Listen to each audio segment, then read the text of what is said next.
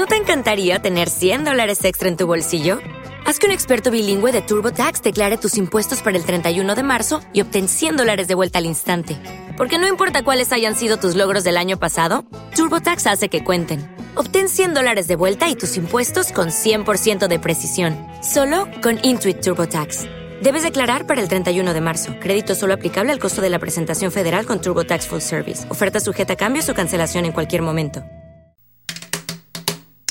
Hola, soy Daniel House de CZ Records y estás escuchando Bienvenido a los 90. Entramos ya en el mágico mes de mayo. Mágico porque pronto será mi cumpleaños y porque inevitablemente nos vamos acercando también al final de esta temporada. No sé tú, pero yo necesito vacaciones, necesito desconectar del día a día y disfrutar de otras cosas. Me lo noto cuando escucho los programas que hago. Hay poca energía en estas palabras y las ideas no fluyen con tanta facilidad como antes, pero menos mal que la música siempre nos tiende la mano. El otro día me puse a pensar en los grupos que escuchaban mis bandas favoritas y un nombre destacó entre todas ellas, My Bloody Valentine. Así que me planté delante de mi colección de discos y allí estaba Loveless, radiante, impoluto y con una de las mejores portadas de los años 90. Por eso, en la misión 768 de Bienvenida a los 90, nos sumergimos en uno de los trabajos más representativos del sonido showgaze. Arrancamos.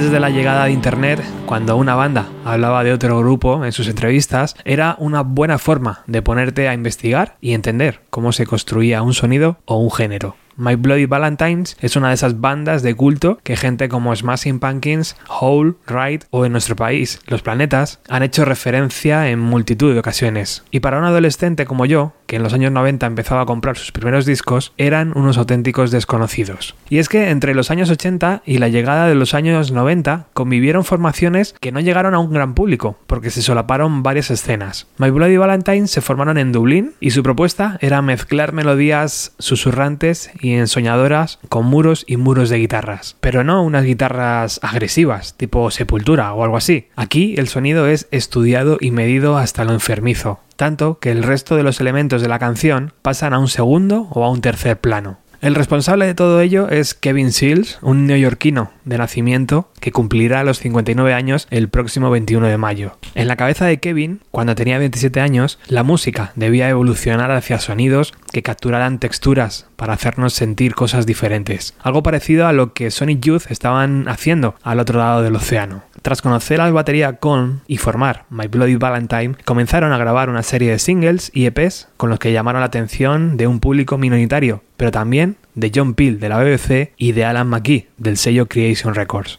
Alan pasará a la historia como aquel loco escocés que vio el futuro en una actuación de Oasis antes de que los Gallaghers aparecieran en ninguna revista. Y es que este visionario se merece un especial, porque su historia es puro rock and roll. Si tuviera que hacer una lista sobre lo que más me gusta, sería conseguir drogas, conseguir chicas, follar y hacer discos. Estas son las palabras de Alan McGee en una entrevista, cuando vendió su sello a Sony por 30 millones de dólares. El caso es que Alan conoció a My Bloody Valentine cuando se disponían a tocar con su grupo, Big Bang Poe y ambas formaciones se negaban a ser los teloneros de los otros. Al final de ese concierto se dio cuenta de lo buenos que eran y acabó fichándoles para su sello. Así es como en 1988 sale a la venta Isn't Anything, su primer LP, una evolución de su sonido que fueron trabajando tras algún cambio en la formación. Entre ese primer trabajo y Loveless pasarán tres años, un tiempo más que razonable si ves el catálogo de otras bandas de la época, con una pequeña diferencia, el coste elevado que casi acaba con las finanzas de su sello y con la paciencia de los técnicos y productores que trabajaron con ellos a lo largo de los 19 estudios diferentes donde grabaron el disco. El tiempo ha ido agrandando la leyenda y en Internet podrás encontrar todo tipo de exageraciones sobre las técnicas y conjuros que Kevin Seals utilizó durante ese proceso. Él le quita hierro al asunto y lo explica así en una entrevista realizada al programa de televisión Rápido de 1992. Ellos siempre han confiado en nosotros.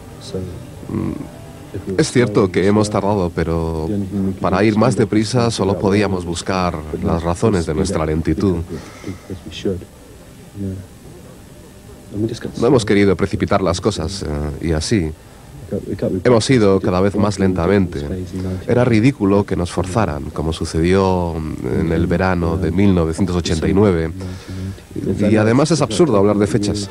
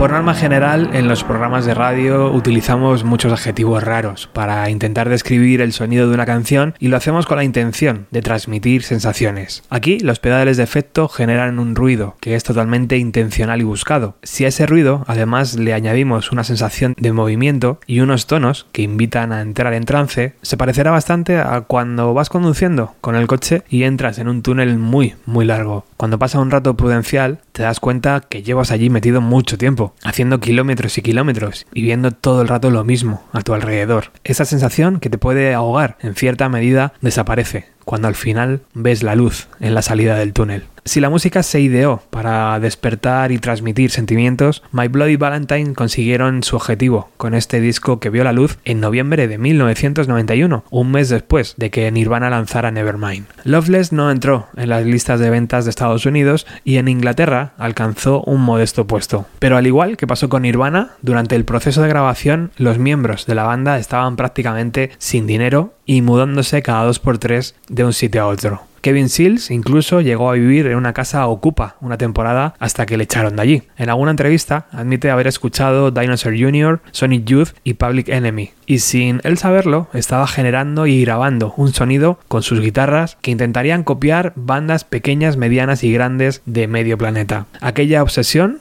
por el detalle y el sonido y por recrear exactamente lo que él tenía en su cabeza, le llevó a sufrir un tinnitus, que es cuando escuchas un zumbido o un ruido constante en el oído. Los médicos advierten de que hay cada vez más pacientes que acuden a consulta por este tema y además se agrava con el COVID.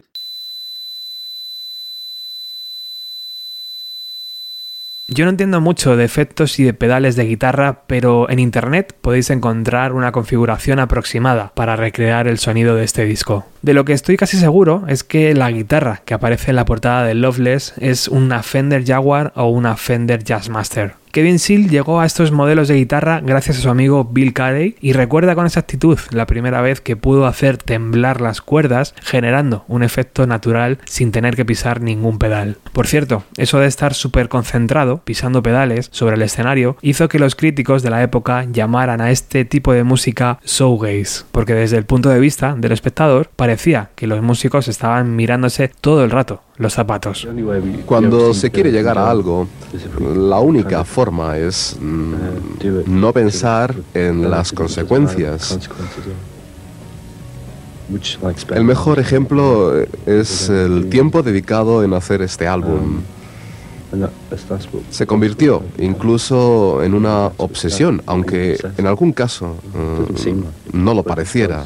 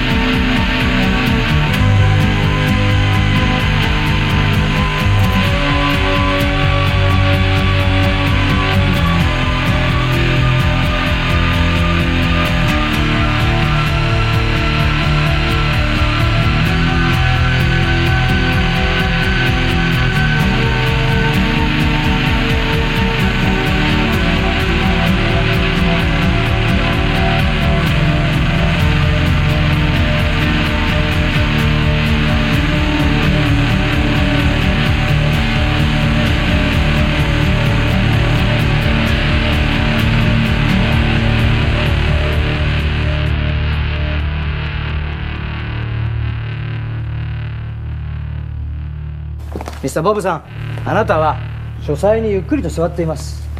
そしてテーブルの上にはサントリーウイスキーがあります。わかりますね？感情を込めてゆっくりとカメラを見て優しくしてあなたの古い友達に会うように言ってください。カサブランカのボギーのように君の瞳に乾杯。サントリータイム。Um, quiere que se gire y mire a la cámara. ¿De acuerdo? ¿Solo ha dicho eso? Sí, mire a la cámara. Hablar de Loveless es también hablar de ese elemento casi cinematográfico que tienen las canciones. A veces es como si viviéramos dentro de la escena de una de nuestras películas favoritas durante esos 4 o 5 minutos que dura la canción. Y la verdad es que esos momentos etéreos funcionan a la perfección con el cine que desarrolla Sofía Coppola. El propio Kevin Seals participó en la banda sonora de Lost in Translation con cuatro canciones. Eso nos lleva a la gran pregunta. ¿Qué pasó después del lanzamiento de Loveless? Vivimos en nuestro propio mundo. Hemos mm, decidido hacer una música que nosotros creemos buena, sin quitarle nada a nadie. Nuestra música vale lo que vale y esto nos gusta, pero en directo las cosas son diferentes. Aún no hemos adquirido el nivel deseado. Es bastante frustrante y molesto. Sobre el escenario, pocas veces hemos dado todo lo que tenemos dentro, como ocurre en estos momentos. My Bloody Valentine salieron del sello Creation y poco después firmaron por Island Records. Con el dinero que el sello les dio, intentaron construir un estudio casero que acabó con la paciencia de parte de la banda que en 1995 saldrían de la formación. Pasaron un par de años donde Kevin Seals y Jane Butcher trataron de grabar otro disco sin éxito. Ella abandonó My Bloody Valentine y Kevin, tras pasar un tiempo desaparecido, regresó a los escenarios como guitarrista de Primal Scream. También colaboró con gente como Yo la Tengo o Dinosaur Jr. y además compuso material para la banda sonora de Lost in Translation. Un momento de relax. Es un momento, Santori.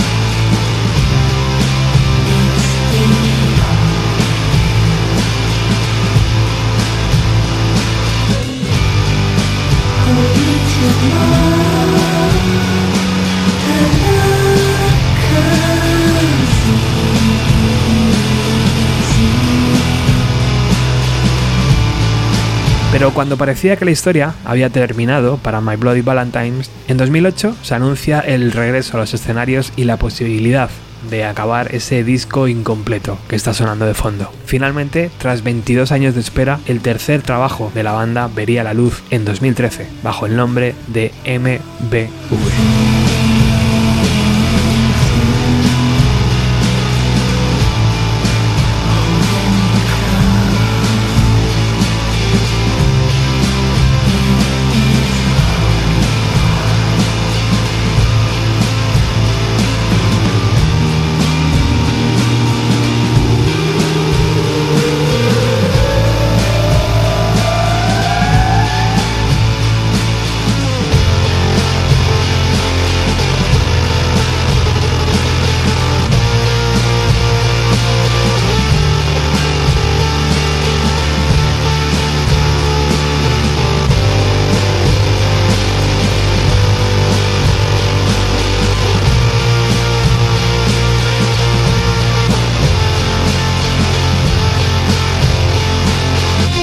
Historia parece que se repite una y otra vez, incluso en pleno mes de mayo del 2021. Tras el lanzamiento de las reediciones de sus discos, ahora la banda trabaja para publicar nuevo material que saldrá en breve. En breve, entre comillas, por supuesto, porque aunque han firmado con Domino Records y aunque en sus entrevistas han dejado caer que ese nuevo material llegará para finales del 2021, nunca se sabe con Kevin Seals. Volviendo a Loveless, con el paso de los años se ha convertido en la capilla sistina de la música rock moderna. Poco después de su lanzamiento, el Britpop explotaría y cuando todo el mundo estaba de resaca, Loveless comenzó a brillar de nuevo convirtiéndose en ese disco de culto. La lista de bandas que han estudiado su sonido no deja de crecer y crecer, y cada uno tiene su propia historia que contar. Por eso, querido amigo o querida amiga, los únicos deberes que te voy a poner hoy es que saques un pequeño rato, escuches Loveless de principio a fin y cuando haya terminado me hagas llegar tu reacción. Tal vez ya lo has escuchado, en ese caso vuelve a hacerlo y me escribes. Posiblemente te parezca una mierda, o te aburra, o no te sugiera nada, o al revés, haga que se te erice el pelo. Sea lo que sea, dímelo. Por favor, déjame tu comentario en iVoox. Para finalizar, quería deciros que la fotografía de Angus Cameron que vemos en la portada representa a la perfección parte de mis años 90. Es un disco que lo pongas donde lo pongas, siempre queda bien me gustaría darte las gracias una vez más por haber escuchado este programa. Para alguien como yo que se dedica a esto, como un hobby, es un verdadero placer leer todos vuestros comentarios de cariño y apoyo. Incluso también los comentarios malos, por supuesto, porque siempre se aprenden de ellos. Por último, dejadme agradecer especialmente a nuestros patrocinadores que nos siguen apoyando mes a mes con la cantidad que ellos consideran oportuno. Te recuerdo que también puedes hacerlo desde poco más de un euro al mes en el botón azul de iVoox. Nada más, disfruta de la primavera, si nos escuchas en directo. Muchísimas gracias por estar al otro lado. Chao.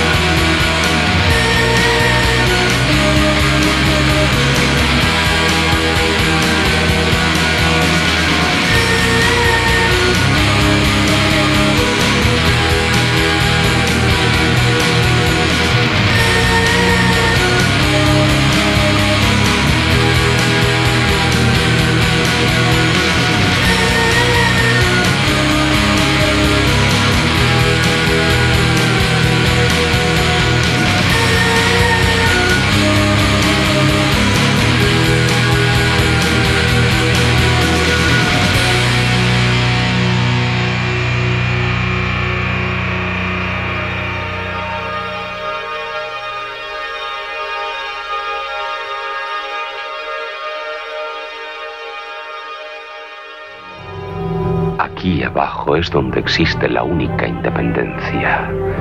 Aquí soy libre. Es mucho mejor que crean que esto es un monstruo y pretendan cazarme con arpones. Bienvenido a los 90.